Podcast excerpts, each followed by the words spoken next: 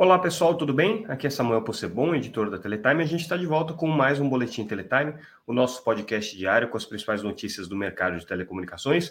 Hoje é segunda-feira, dia 14 de é, agosto de 2023, mas trazendo as notícias que foram destaque na última sexta-feira. Normalmente a gente nem faz esse podcast é, com as notícias da sexta, mas teve tanta coisa importante que aconteceu que a gente achou relevante trazer para vocês aqui um resuminho.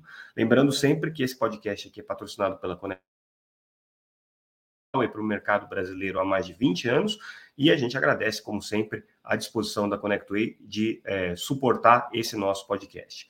Bom, é, eu começo pedindo desculpas pela minha voz, a gente está aqui passando por um período de instabilidade vocálica, é, problema de uma gripe séria aqui que me afetou, mas vamos lá, tem muita coisa importante e a gente precisa é, passar rapidamente por elas. A primeira é, notícia que a gente trouxe na sexta-feira, que eu acho que é o grande destaque aí é, do, da Teletime, é justamente o, pedido de suspensão da arbitragem da Oi. A gente já tinha noticiado isso, que a Oi estava uh, propensa, dentro do processo de negociação com o Tribunal de Contas da União, para conseguir uh, chegar num acordo, num entendimento, uh, juntamente com o governo, com relação à migração da concessão para autorização, pedir essa suspensão da arbitragem, a arbitragem que vocês se lembram bem, a Oi pede é, quase 53 bilhões de reais em indenizações ali ao governo.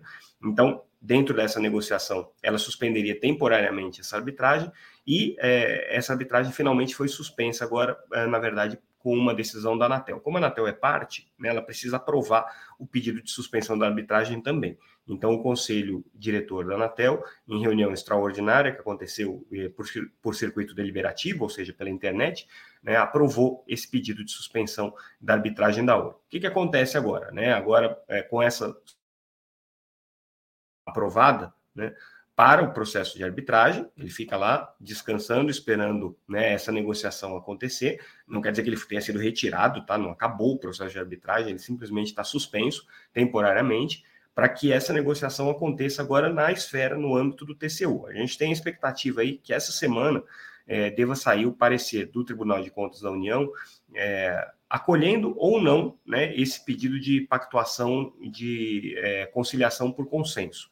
É uma etapa que precisa ser cumprida. A gente já trouxe notícias sobre isso, sobre os tempos e as etapas aí que precisam ser, ser cumpridas, mas basicamente a primeira etapa dentro do, do, do rito formal do Tribunal de Contas da União é acolher o pedido da Anatel de pactuação por consenso. Feito isso, abre-se aí um período de negociação, né? É, vai ser construído um relatório ao longo desse período, e aí depois desse processo todo, que deve levar aí até quase o final do ano, né, a gente vai ter ou não né, o TCU aprovando um modelo de pactuação. O que, que vai ser esse, esse, essa pactuação? Permite-se que a Oi faça a migração da concessão, que tem todo o e tudo mais, para o modelo de é, autorização, que não tem essas mesmas amarras, é, com isso, você libera é, a participação da Oi, por exemplo, na Vital, que pode ser negociada, libera os imóveis que podem ser vendidos, tira uma série de obrigações regulatórias que a Oi tem hoje, né?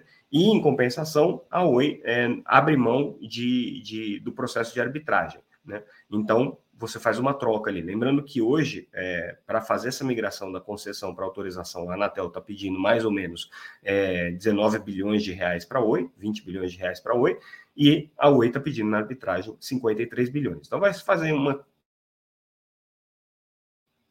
Esse aqui é o plano A da Anatel, tá? É com esse plano que a Anatel está trabalhando, porque entende que se não for por esse caminho, é, pode haver um problema bastante é, grave, bastante sério é, de, de resolução desse problema, tá? É, qual que é a, o grande desafio que a Anatel tem nesse momento, tá?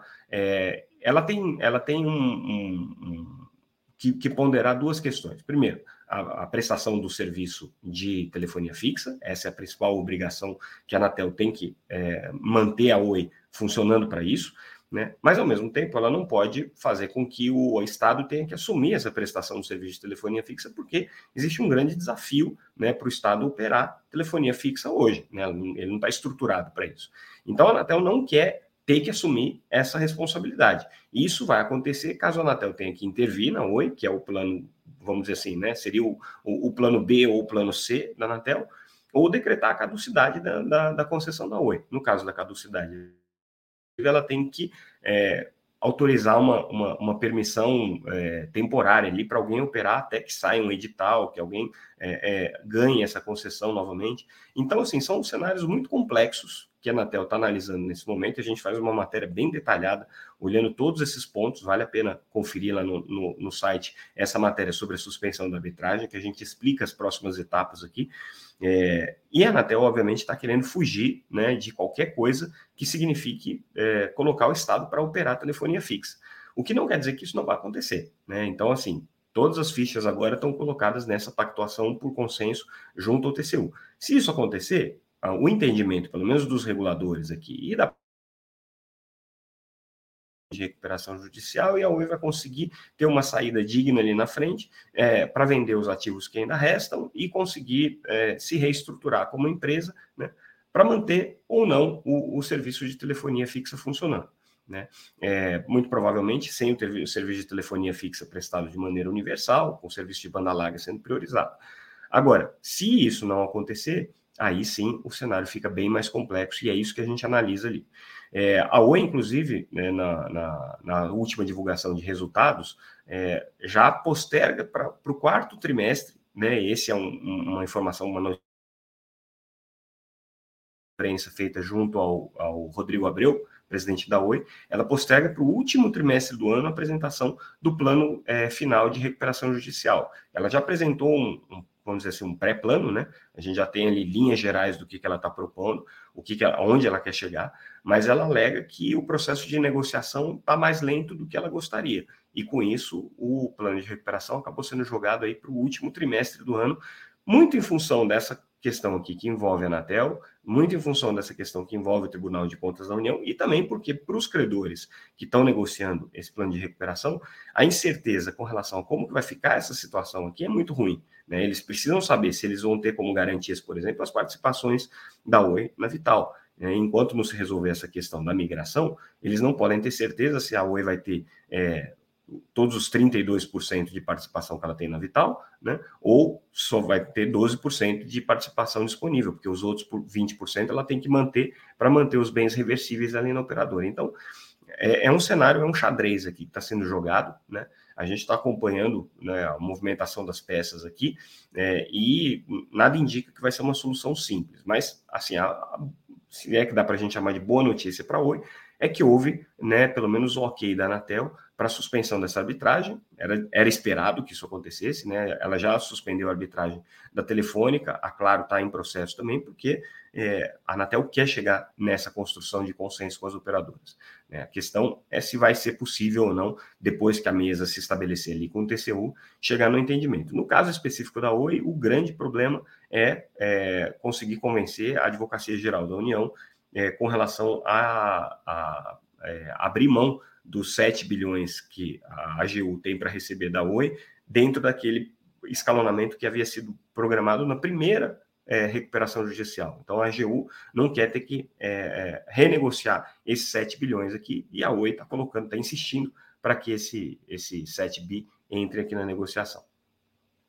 Segunda notícia importante do dia, né, fora todas essas questões relacionadas à Oi, é o novo PAC. O novo PAC trazendo aí é, um montante de 28 bilhões de é, reais em políticas de conectividade é, até 2026 principalmente, mas um pouquinho além de 2026. 2026 é o último ano é, de mandato do presidente Lula, então o PAC cobre esse período, né? e um pouquinho além, algum, algumas contratações além disso. Significa que o governo está colocando 28 bilhões em políticas de conectividade? Não. Né? O PAC, aliás, desde o primeiro governo Lula, é, ele não é um, um programa de investimentos é, público, não é recursos públicos. Ele é muito mais uma forma de você apresentar os investimentos que estão sendo feitos, organizada, de, de maneira organizada e, e é, estabelecendo algumas metas e cronogramas ali para isso, e você conseguir ter a visibilidade do, de como que os recursos estão sendo liberados, do que um anúncio propriamente dito de liberação de novos recursos. Então, é, o que, que a gente tem nesse novo PAC? A gente tem tudo que aquilo que já está contratado, seja por meio do edital de 5G, seja por meio dos, dos planos de investimento nas infovias subfluviais e algumas novidades também. Né? É, ele, ele é um, um, um, programa bastante extensivo, que inclui, por exemplo, conexão em escolas, é, conexão em, em, infovias que, estão sendo, que vão ser construídas ainda, ele inclui conectividade 4G em estradas, inclui conectividade é, 4G em localidades, implementação do 5G, tudo aquilo que já foi contratado pelas empresas aqui, pelas operadoras de telecomunicações, seja quando venceram o edital de 5G, seja nas obrigações contratuais, seja nos recursos que estão sendo liberados por meio é, de programas de educação conectada. Então, tudo isso está colocado aqui. Dando alguns grandes números, né? É, e assim, fica bem evidente que o volume de investimentos de telecomunicações é até pequeno comparado com o volume total, né? O PAC ao todo tem 1,7 trilhão de, de reais em investimentos, né? É, a gente tem, é, basicamente, é, 6 bilhões e meio que estão sendo previstos aqui para conexão em escolas e unidades básicas de saúde. Então, essa daqui não é que a gente consegue ter o dimensionamento de quanto vai ser colocado em políticas desse, desse tipo até 2026, né, o que significa que provavelmente a gente vai ter ou recursos públicos ou novas obrigações aqui para unidades de saúde que não estavam previstos no edital de 5G, mas muita coisa já está prevista. É, a gente tem expansão da, da rede 4G e 5G aí com 18,5 bilhões, isso daqui é recursos, com certeza, recursos das operadoras de telecomunicações que já estão contratados, não tem é, investimento novo é, do Estado aqui, talvez uma ou outra coisinha, né, que vai ter recurso público colocado, mas basicamente aqui é, são obrigações regulatórias e obrigações contra, contratuais. É, implantação de 5G também, né, uma, uma, uma previsão que está colocada aqui é, como, como é, obrigação dos contratos de concessão. As infovias, né, aquelas é, redes que vão conectar estados, aqui tem uma novidade, né? Investimentos nessas infovias estão estimados aqui em quase 2 bilhões de reais até 2026. É, tem as infovias que já estão sendo construídas e tem algumas infovias a mais, né, que estão sendo previstas aqui. Ao todo são 18 infovias estaduais que estão previstas aqui para serem construídas. Então, dentro desse, desse PAC aqui, com certeza tem recursos novos que estão previstos para a construção dessas infovias aqui. TV digital, que é coisa pequena, é, a questão de serviços postais também deve receber aí. Mas, de uma maneira geral, agora a gente consegue ter uma visibilidade daquilo que tem de investimento previsto, já contratado, em programas de políticas públicas até 2026, que são esses é, aproximadamente 28 bilhões de reais aí. Lembrando que o setor, é, por si só, investe muito mais do que isso, né? investe 28 bilhões praticamente num ano, né? mas aí com projetos de renovação da, do, do parque tecnológico, de troca das redes e tudo mais. Então, isso aqui é só em políticas públicas. Né? Outra notícia importante da sexta-feira foi um parecer apresentado é, pelas associações é, que hoje estão uh, reclamando né, a, a, o acordo entre a Unity e a Vivo, né, um parecer é, escrito pelo advogado Floriano é, Marques. É, o Floriano é um dos principais advogados aqui é, do setor de telecomunicações, conhecidíssimo parecerista, é, teve uma atuação muito relevante aqui desde a época da privatização do sistema Telebrás, é, um dos grandes especialistas aqui em temas de telecom e certamente um parecer dele tem peso. E basicamente o que o parecer dele está dizendo é endossando todas as é, teses que as operadoras que são contrárias ao acordo da Unity com a Vivo têm dito, né? As, as associações, né? Na verdade, não as operadoras. As associações têm dito. Mas aqui ele faz, inclusive, acusações bem graves com relação é, à licitude desse acordo diante do espírito e do, daquilo que estava sendo buscado no edital. Né? Ele chega a falar, usar a expressão mesmo de é, é fraude é, é, é, licitatória, a, o fato de que a Unity fez um acordo com a Vivo, sabendo das restrições que havia no edital. Ele vai aqui nesse sentido de maneira bastante contrária àquilo que disse a própria Procuradoria da Anatel, que é, identificou que havia problemas, mas não chegou a fazer uma acusação nesse nível. Né? O parecer do Floriano ele é, tem peso, porque o assunto está sendo analisado justamente agora pelo conselheiro Alexandre Freire, que é um jurista que gosta, é, certamente está se debruçando sobre esses problemas, conselheiro Alexandre Freire vai trazer no próximo dia 18 o seu voto, está previsto já, né, na, na, essa semana a gente deve ter essa novidade, então a Anatel vai se reunir de maneira extraordinária para discutir esse caso a gente vai conhecer o voto do conselheiro Alexandre, qual é a solução que ele está dando para o caso ou não, né? Se ele vai rejeitar o caso ou se ele vai tentar encaminhar uma, uma solução aqui para resolvê-lo. De qualquer maneira, é, esse parecer aqui do, do, do advogado, do, do, do, jurista Floriano Marx, é, tem um peso bastante relevante aí nessa discussão nesse momento. Outra notícia que a gente trouxe foi é, com relação a, ao balanço da Vero, né, do segundo trimestre, aqui só registrando, né, receitas aqui de 213 milhões de reais no período, crescimento aí de 36,7%, esse é o principal dado aqui do, do, do balanço deles, né? e crescimento também é, na margem EBITDA aqui durante esse período. É, do ponto de vista das é, novas receitas, a receita média por usuário da Vero cresceu para R$ 96,00, ou seja, 13% de crescimento. A empresa está numa ascensão aí, portanto. Lembrando que a Vero né, protagoniza agora um processo de fusão com a Americanet, mas aqui não reflete ainda esse processo de fusão, que não está totalmente aprovado. Senado aprovando é, a as regras contra roubos de cabos, né? então um projeto de lei importante é, que, que é, era buscado pelo setor de telecomunicações, o projeto de lei 4.997 de 2019, foi aprovado pela Comissão de Constituição e Justiça, como era caráter terminativo, agora ele vai é, para a Câmara, né? ele vai ser é, votado na Câmara. Esse projeto foi relatado aqui pelo deputado, é, pelo senador Cid Gomes, e tem autoria aqui do senador Lucas Barreto. Conexes elogiando bastante esse projeto, era um projeto importante aqui para o setor de telecomunicações, como a gente disse, né?